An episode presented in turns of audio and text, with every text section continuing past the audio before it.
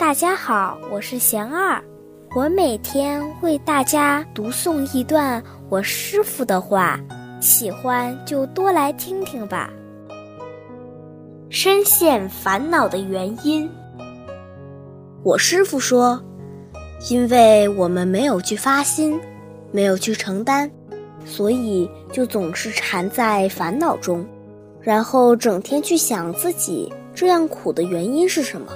如何对治？越想越苦。转心，就是心里要去拿起一个正确的东西，否则心在烦恼中时是很难转动的。